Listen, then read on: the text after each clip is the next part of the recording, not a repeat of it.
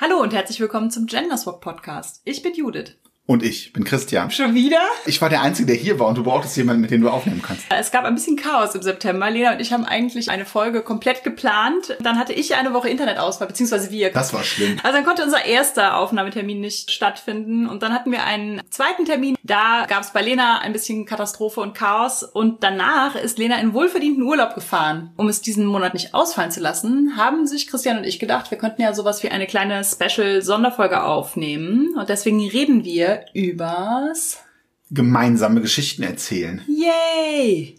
Das verbindet nicht nur, dass wir gemeinsam schreiben und Geschichten erzählen, es verbindet auch jedes Rollenspiel. Das stimmt. Und es ist eine Frage, die uns zuverlässig entweder auf jeder Lesung gestellt wird oder im Gespräch kurz danach. Also wenn die Lesung schon vorbei ist, wird nochmal inoffiziell gefragt, wie wir dann eigentlich zusammenschreiben.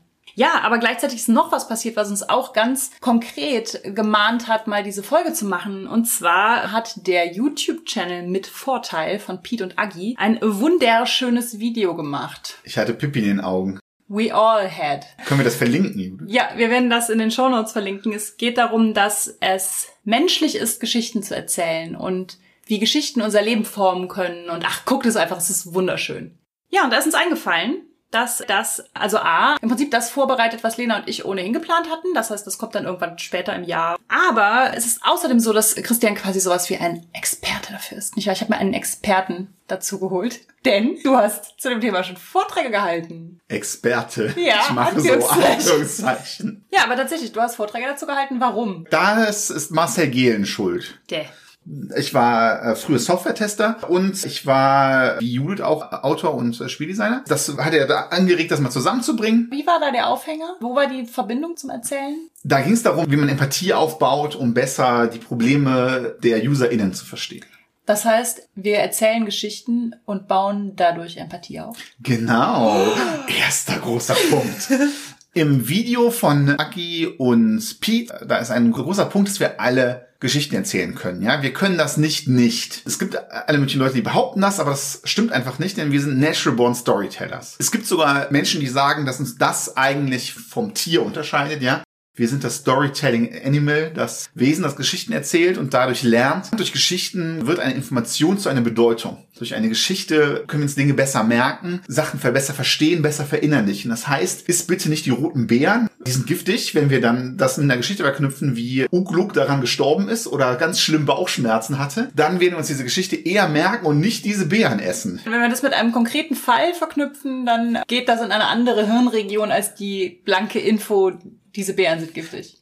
Unser Gehirn gibt dem Ganzen mehr Bedeutung. Das heißt, wir haben oft sowas wie eine Ursache und eine Wirkung, die eine Geschichte hat. Und die können wir uns aber besser merken und besser verstehen, wenn wir zum Beispiel sowas wie eine Bedeutung einbauen. Warum hat es diese Wirkung? Warum hat äh, Beate ein Tor geschossen? Beate ist ganz wichtig, wenn wir eine Protagonistin haben. Dann ist es direkt auch interessanter für uns wenn es spannend wird, Beate rennt aufs Tod zu und guckt, ob sie, ja, dann ist es auch nochmal eine bessere Geschichte, die wir uns besser merken und besser verinnerlichen. Achso, also besser als Verein X hat 1 zu 0 gespielt, genau. ist Beate hat das Tor geschossen. Und ja. wenn wir dann noch erfahren, welche großen Opfer Beate auf sich nehmen musste, um ja. dieses Tor zu schießen. Ah ja, okay, cool. Erklärt vielleicht auch ein bisschen auch Begeisterung für Sport und das Aufbauen von so HeldInnen im Sport und sowas. Ja. Es gab vor kurzem auch einen ganz interessanten Thread auf Twitter, den fand ich nicht so hundertprozentig toll, weil der so ein bisschen so dieses optimiere dich selbst und lies mehr Fiction, weil es ist gut für dein Gehirn-Ding aufmachte. Und ich finde ja, man kann auch einfach fiktionale Werke lesen, weil es Spaß macht und nicht, weil man sein Gehirn optimieren möchte. Da standen im Prinzip wissenschaftliche Ergebnisse drin, dass das Gehirn auf andere und im Prinzip auch nachhaltigere Weise stimuliert wird durch Geschichten als durch Sachinformationen. Womit ich jetzt nicht sagen will, dass Sachtexte irgendwie immer schlecht sind. Auch Sachtexte können ja sowas Persönliches auch haben und auch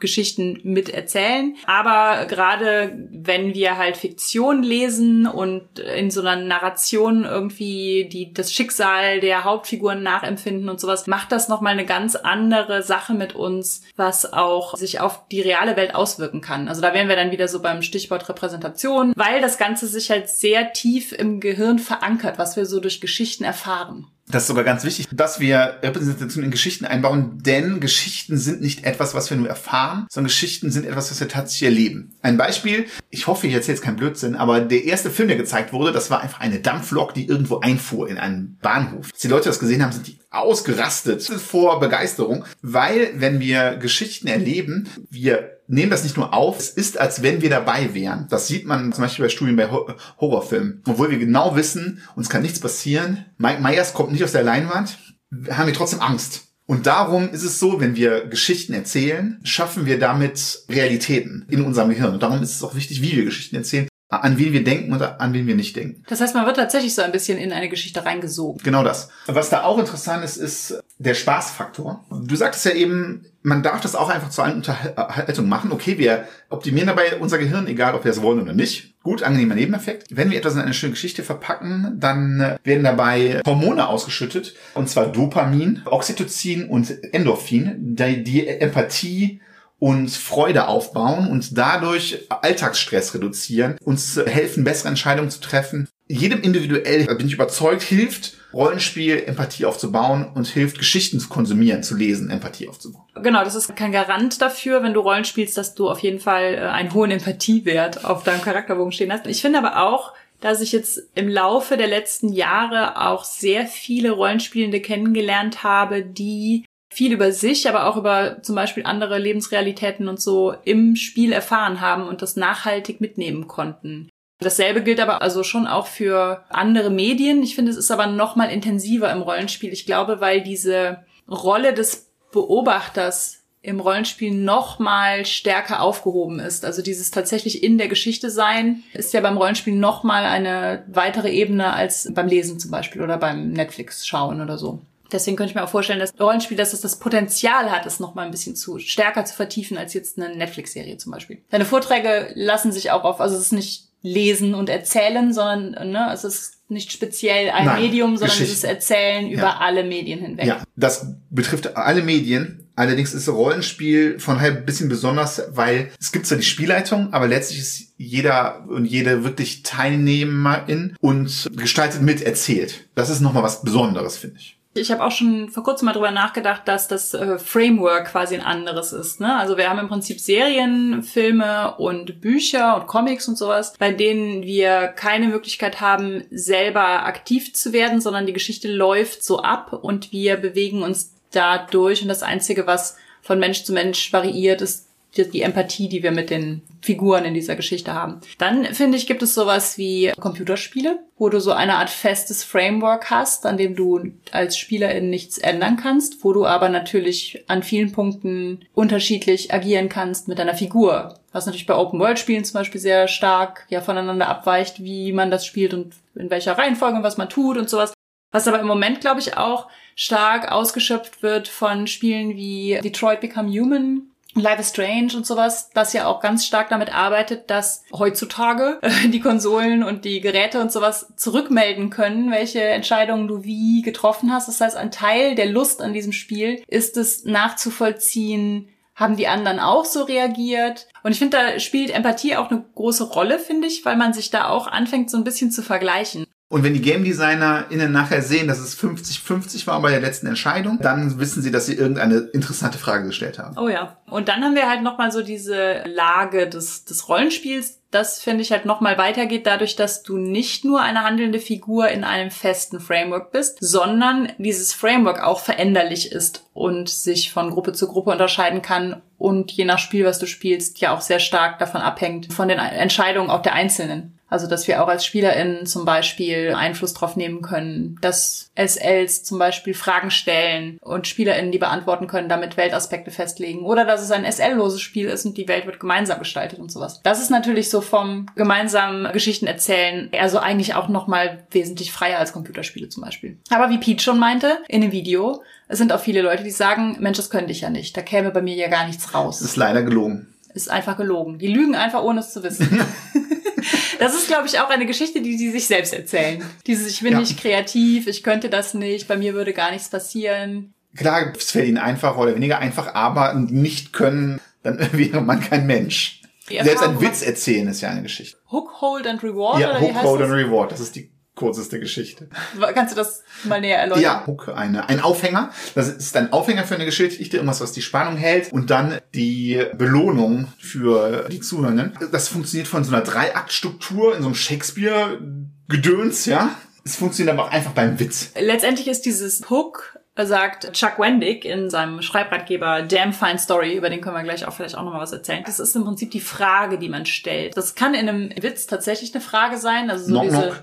Knock, Who's knock, there? who's there? Kommt eine Antwort, auf die Antwort wird wieder eine Frage gestellt und dann, dann kommt die Reward. Das ist ein lustiger Wortwitz und es wird aufgelöst. Und die Frage ist immer spannender als die Antwort. Weil die Antwort ist letztendlich nachher die Belohnung, aber nach der Belohnung ist es auch vorbei. Also das ist wie, wie das Dessert oder das geile Essen und dann hat man es gegessen. Aber das, was eine Geschichte formt, ist im Prinzip diese Fragen, die man sich stellt und die Neugierde, die man hat, dabei herauszufinden. Play to find out und sowas. Und das ist, glaube ich, auch was, was einfach super menschlich ist und Natürlich kann man das trainieren, dass dabei halt noch interessantere Fragen und noch interessantere Antworten dabei rauskommen. Aber dass wir uns Fragen stellen und tiefer reinwurschteln wollen, das liegt uns ja allen irgendwie. Was mir auch wieder eingefallen ist, es gibt so einen Spruch, in dem Schreiben so ein bisschen mit Herzchirurgie verglichen wird. Ja, Leute, die nicht schreiben, sollen mir irgendwie nicht in meinen Beruf reinreden. Ich gehe ja auch nicht hin und operiere jemanden am offenen Herzen. Das sind ja alles Dinge, die man lernen muss. Und das stimmt auch. Man muss sowas definitiv lernen, ne, gut zu schreiben. Aber es ist halt insofern der große Unterschied, dass wir tatsächlich keine am offenen Herz operierende Spezies sind, der das in die Wiege gelegt ist und in die Gehirnentwicklung, sondern tatsächlich muss man ja das am offenen Herzen sehr, sehr, sehr spezialisiert lernen, wohingegen das Geschichtenerzählen tatsächlich eine sehr, also sehr niederschwellig funktioniert. Wir können alle einen Witz erzählen, wir können alle Rollenspiel spielen. Und wir können alle, wenn wir es uns trauen, ein Rollenspiel-Spiel leiten und wir können auch alle eine Geschichte erzählen. Natürlich, dass die jetzt irgendwie sprachlich gelungen ist und von einem größeren Publikum gelesen werden kann und sowas. Klar, da gehört natürlich auch wieder Bildung, eine Fortbildung dazu, eine grundlegende Bildung, Training, der Wunsch, das zu verfeinern und sowas alles. Dass das nicht jedermanns Sache ist und da auch gar nicht jeder dran interessiert ist, ist ja irgendwie auch klar. Aber das Geschichtenerzählen an sich ist einfach was viel elementareres als das Operieren am offenen Herzen. Auch wenn wir das alle können, ist es trotzdem nicht uninteressant, sich damit zu beschäftigen, wie funktionieren denn Geschichten und wie werden die aufgebaut. Das Gute ist aber schon vorab, das kann man alles fast automatisch weil wir das die ganze Zeit konsumieren, indem wir Netflix gucken und äh, schon Kinderbilderbücher gesehen haben. Oft muss man da nicht groß drüber nachdenken, aber trotzdem vielleicht noch so, um so das gewisse Etwas, vielleicht so für die Rollenspielrunde mitzunehmen. Das eine Beispiel wäre die Heldenreise dabei. Das ist ein total krasses, typisches Beispiel für eine Geschichte, die uns anspricht. Allerdings ist es auch ein bisschen langweilig. Es ist eine immer wieder im Westen reproduzierte Erzählweise. Sie kommt über, auf der ganzen Welt vor, aber ist ein bisschen zu Recht in Kritik geraten. Das heißt aber auch nicht, dass man sie ganz verwerfen muss.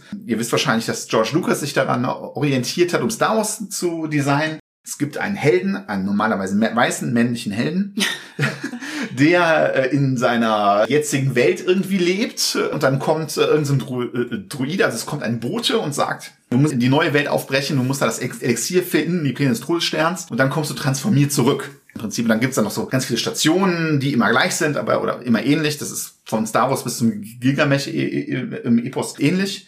Warum spricht uns das an? Weil wir es jeden Tag, Tag erleben. Ich sitze auf der Couch, mir geht's gut, aber leider muss ich das Zimmer aufräumen für den Kindern oder denen helfen, denn morgen kommt Besuch. Ich habe keine Lust, ich weigere mich, da, aber der Call to, to Adventure hm. kommt, ich gehe hoch, um das Zimmer auf, komme zurück, die Welt ist transformiert, ich bin ein neuer, transformierter Mensch. Ich es, wünschte, das wäre abenteuerlicher. Ja.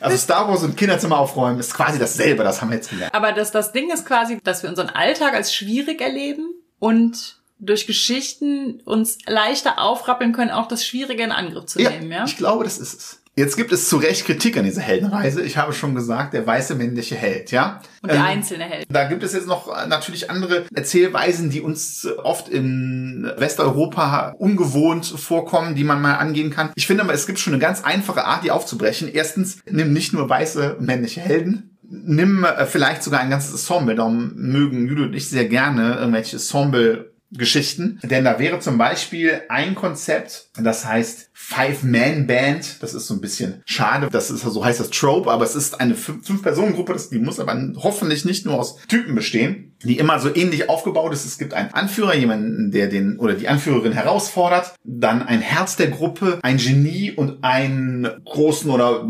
Muskelmenschen, ja? Das ist zum Beispiel ein typisches Beispiel wäre Voltron. Oder die neue Star Wars The Clone Wars The Bad Batch. Serie. Ja.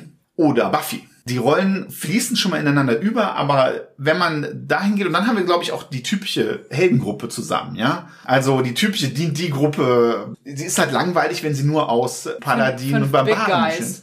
Ja, genau. Dann merkt man schnell, äh, warum was manchmal auch nicht so fluppt in Gruppen. Es ist derselbe Grund, warum es manchmal in Teams nicht flugt. Wenn man nur Genies einstellt, dann fehlt das Herz. Man braucht einen Baden dazu. Der Bade, der, der die Anführerin äh, in Frage stellt. Und zack, ist es interessanter. Davon kann auch jeder einzelne Charakter eine Heldenreise haben. Man hat das schon wieder ein bisschen aufgebrochen. Das macht das auch interessanter. Genau, deswegen hast du das gerade, glaube ich, auch mit Charakterklassen und sowas gleichgesetzt. Viele Charakterklassen bauen darauf ja schon so ein bisschen auf. Ich musste auch gerade an die unterschiedlichen Mondphasen bei Werwolf the Apocalypse denken. Ja, total. Die ja auch genau so genau sind. Das. Ne? Also es ja, ja. genau, es sind fünf Mondphasen und im Prinzip kann man die relativ gut auch diesem Five man Band, Band of Five zuordnen. Ja, und es ist natürlich auch wieder ein Schema F, das stimmt, aber ein Schema F, das A noch nicht so super overplayed ist und B genug Variantenreichtum, also nicht genug, es ist nie genug. Wir müssen immer, immer wieder neue, aber man kann damit einen größeren Variantenreichtum und so aufbauen und natürlich auch gleichzeitig die Chance ergreifen, mehrere Geschichten gleichwertig nebeneinander zu erzählen, was auch immer cool ist. Ich finde dabei nämlich ganz spannend, dass Geschichten erzählen dadurch Macht hat. Das haben wir eben besprochen, indem wir Menschen in Geschichten inkludieren oder exkludieren. Es gibt eine dunkle Seite des Geschichtenerzählens diese Sache mit, ich erzähle eine Geschichte, die hat plötzlich Sinn, die kann auch sehr zur Manipulation genutzt werden. Wie zum Beispiel, dieser Big Mac ist gesund. Oder. Ich muss spontan an Querdenker denken. Mhm, natürlich. Das ist genau das. Es gibt keinerlei wissenschaftliche Basis dafür. Aber dass, die große Geschichte dahinter die große Geschichte irgendwie ist, Sinn, obwohl ja. es Fantasy ist. Ja, genau. Oder Geflüchtete sind ganz schlimm angeblich für unsere Gesellschaft. Oder die Grünen wollen das Autofahren verbieten. Das ist natürlich vollkommener Blödsinn. Das wissen eigentlich auch alle, aber weil tatsächlich unser Gehirn so funktioniert, dass wir gar nicht nach Fakten entscheiden. Wir entscheiden nur nach Gefühl 100 Prozent und wenn wir nach Fakten entscheiden, dann nur, weil sie uns ein gutes Gefühl geben. Das ist problematisch. Und darum kann man sowas erzählen wie, wenn man die Geschichte gut genug macht, wenn ihr grün wählt, dann müsst ihr nur noch Fahrrad fahren. Das passiert auch gerade absolut. Das überträgt aber natürlich auch jeder Form von Geschichte, die wir erzählen, eine Verantwortung, beziehungsweise jedem Einzelnen von uns eine Verantwortung. Und ich finde, im Moment sehen wir das total krass. Also, was du gerade schon angesprochen hast mit der Angst vor den Grünen, das ist ja noch mal ein bisschen erweitert worden. Am Anfang des Wahlkampfes, wenn ihr die Folge hört, ist sowieso alles vorbei. Ne?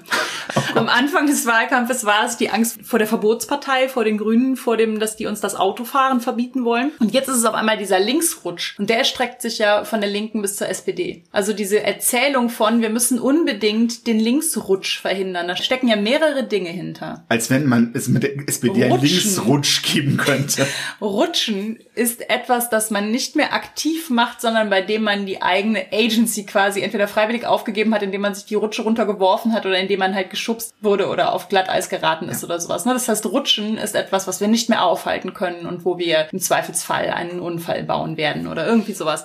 Das steckt da, finde ich, drin. Und dann dieses, bevor ihr euch verseht, herrscht Stalinismus oder so. Ne? Also so diese, diese Angst vor dieser linken Erzählung, die schlussendlich in eine Diktatur mündet und sowas. Und ganz wichtig hierbei, man muss dafür, und das wird auch getan, kein einziges Argument. Eben. Kein einziges Argument nennen, denn die Leute haben direkt eine Geschichte im Kopf. Ja die zu diesem Linksrutsch ja. gehört. Und man muss auch keine eigene Geschichte mehr über sich selbst erzählen. Das heißt, es ist ganz wichtig, dass die CDU sich jetzt gar nicht mehr irgendwie positionieren muss. Die muss einfach nur noch Angst verbreiten. Das ist im Prinzip das, was du am Anfang meintest, mit dem es gibt Messungen, dass bei Horrorfilmen die Menschen sich sehr stark eingebunden fühlen. Ja, bei Angst fühlen wir uns plötzlich sehr stark positioniert. Oh nein, davor habe ich Angst. Das muss ich unbedingt verhindern, beziehungsweise das Alte bewahren, so wie es bisher ist. Das war unser kleiner Ausflug in die Politik.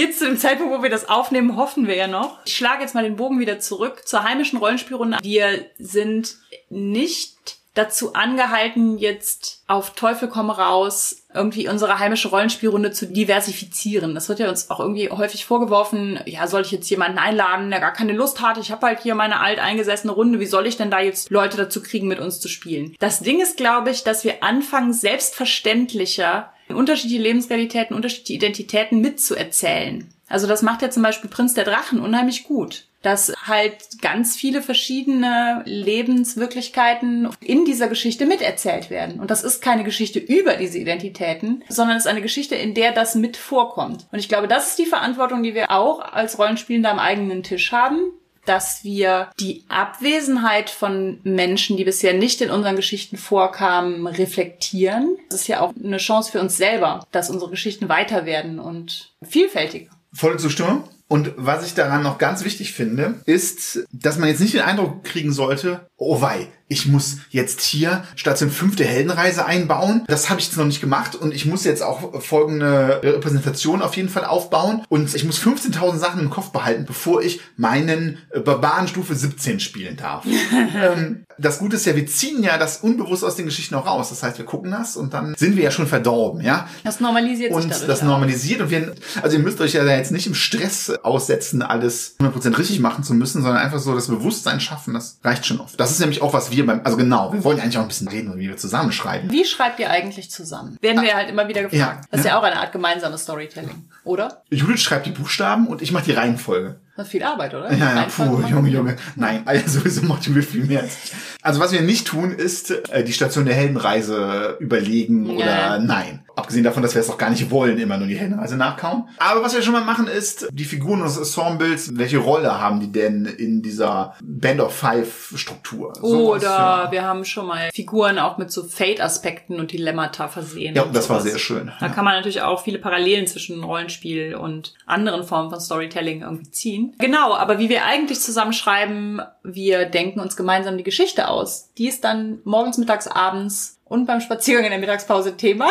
Danke für die Geduld an unsere Kinder. Dann planen wir die so detailreich, wie Verlage die haben wollen. Und von da aus werden wir dann ein bisschen feinkörniger, aber nicht viel. Jetzt schiebe ich nochmal voraus, dass das natürlich unsere Antwort ist auf das, wie schreiben wir gemeinsam, wie erzählen wir also gemeinsam eine verschriftlichte Geschichte. Und dass es natürlich ganz viele AutorInnenpaare, AutorInnen-Teams gibt, teils auch mit mehr als zwei Leuten. Ich glaube, Warrior Cats zum Beispiel ist von drei Frauen geschrieben worden, die natürlich alle ihre eigene Antwort auf diese Frage haben. Viele teilen zum Beispiel auch Perspektiven auf. Und das ist auch was, was ganz viele Leute vermuten, was wir machen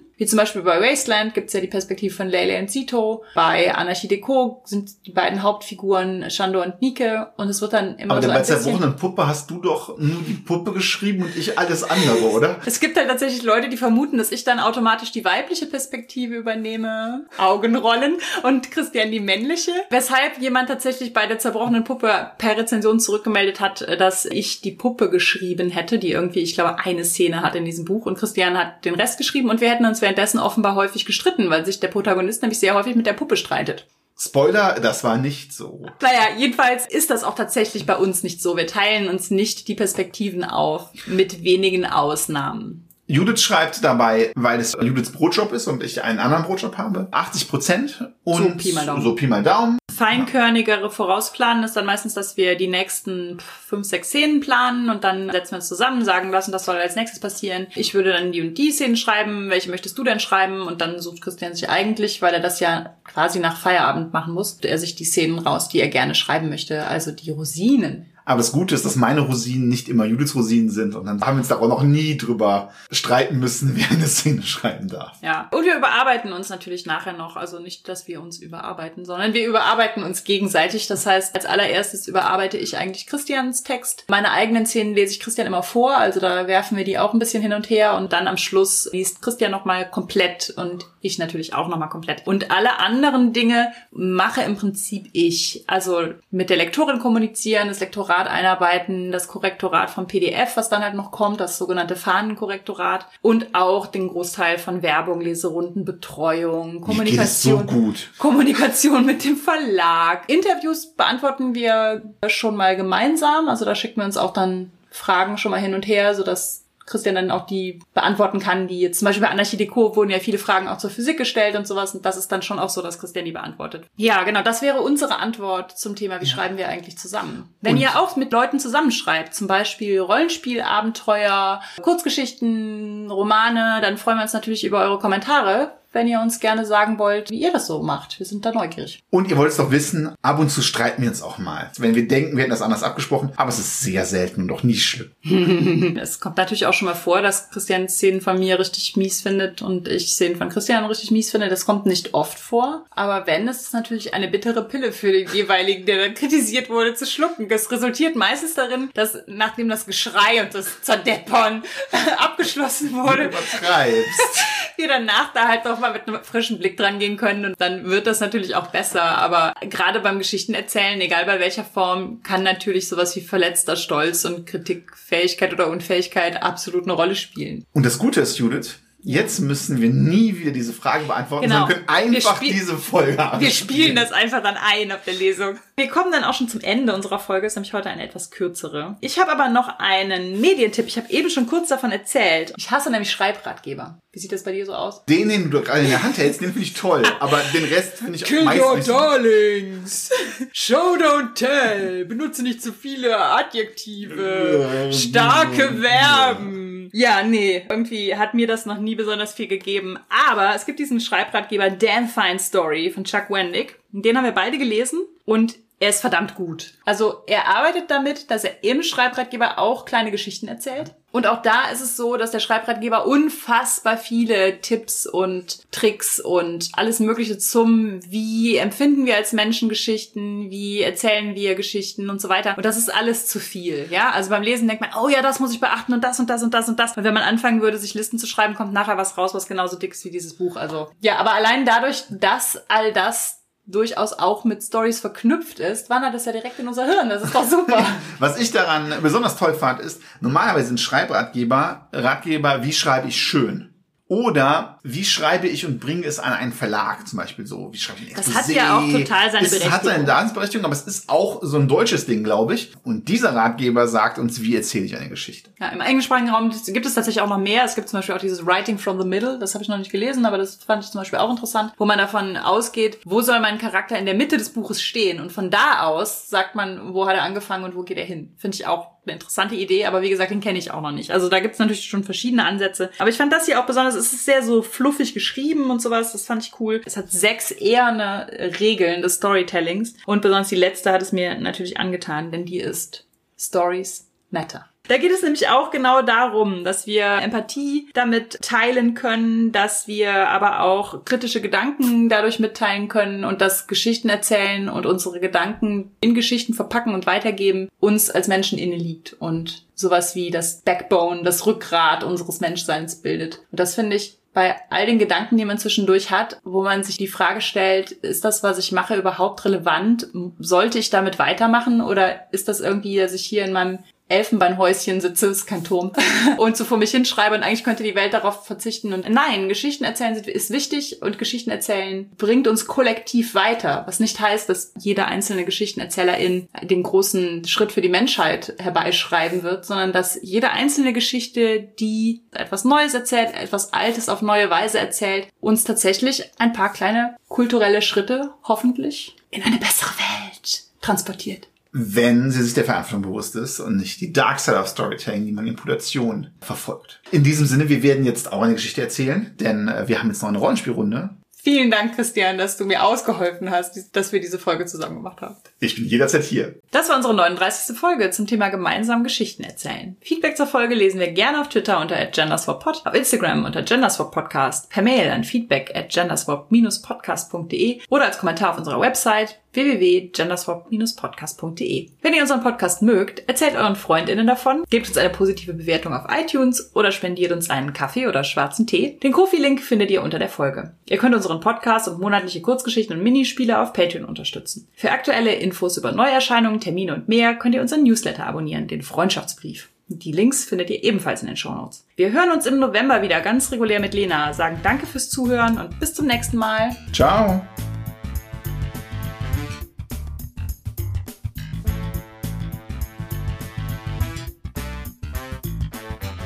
Kofi gab es von Daniela, Eva, Mario, Pablo.